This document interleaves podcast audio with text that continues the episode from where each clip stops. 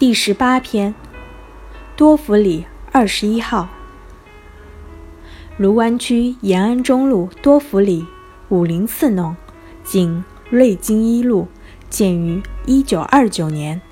为新式石窟门里弄住宅。该里弄住宅规模较大，有一百多个单元，总弄两边六行行列式排序，总弄和支弄都较宽。每个单元为两开间一厢房的平面，基红砖外墙，基平瓦屋面。房屋层高比老式的石窟门略高些，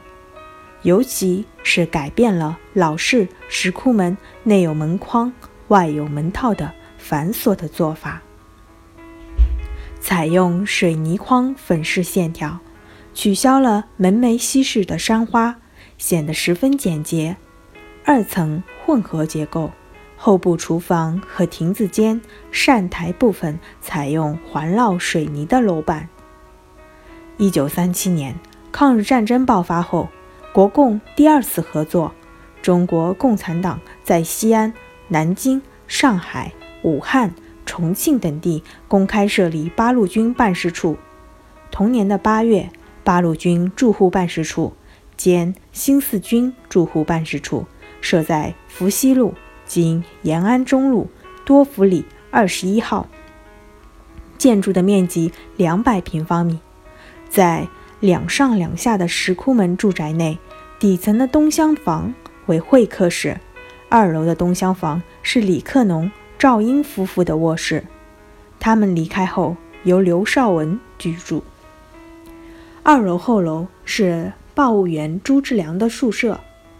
办事处主任为潘汉年，实际负责人为李克农，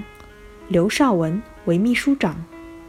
办事处与中共中央的联络通过电报传递。当时在同福路同福里，经石门一路两百两十七弄，海螺路至庆坊，经华山路一千八百五十七弄，设立了备用电台。一九三七年十一月，上海沦陷前，办事处的活动是公开的，主要工作是同社会各界人士和抗日人民团体建立联系，出版内部通讯录、民族公认文献等刊物，宣传中国共产党的抗日主张，为八路军、新四军采购物资和器材。当时，上海有二十二个抗日团体与办事处。建立了联系，宋庆龄和救国会七君子等著名的爱国人士也与办事处保持着联系。刘少文为了开展上层人士的统战工作，经常出席社会名流的各种星期聚餐会，通报党的方针政策和八路军、新四军的战况，并解答大家的提问。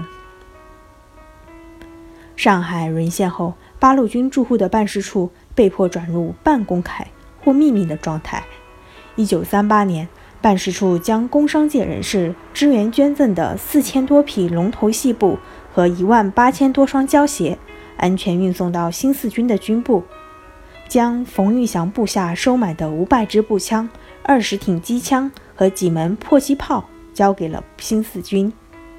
一九三九年的下半年，他们发动义卖、义演和募捐活动。筹借经费，转送新四军将士八十万元，可制作五万套军装的布料及药品。办事处还向抗日根据地输送了一批又一批的爱国青年，多次与国民党政府交涉释放被关押的革命战士。一九三九年的年底，八路军驻沪办事处结束了活动。一九六二年九月七日，八路军驻沪办事处。兼新四军驻沪办事处的旧址被列为上海市文物保护单位。